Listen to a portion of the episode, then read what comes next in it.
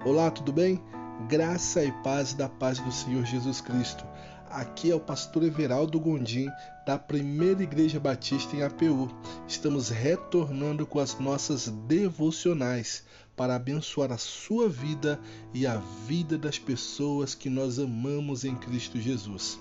O título da nossa devocional de hoje é Edificando e Sendo Edificado.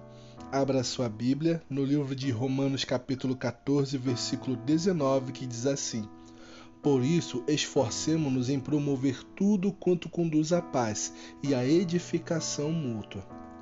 Todo servo de Deus é responsável por promover o Evangelho.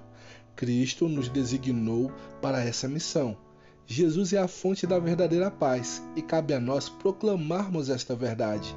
Todo cristão é um canal da palavra de Deus. Outra responsabilidade que todo cristão deve ter é edificar a vida do próximo. Quando nós nos preocupamos em edificar a vida do nosso irmão, crescemos mutuamente. Ajudamos e somos ajudados. Essa é a verdadeira comunhão. Ser servo de Deus exige esforço, mas toda essa dedicação ela tem recompensa, e a recompensa vem do nosso Senhor. Não meça esforços em servir no reino de Deus.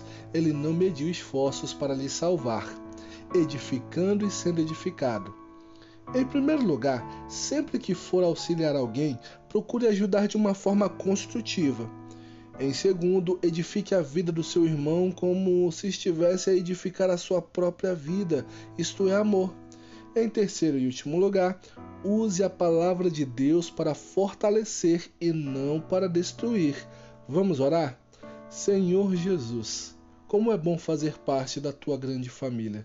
Capacita-me a ajudar as pessoas. Quero declarar a tua paz a todo o mundo.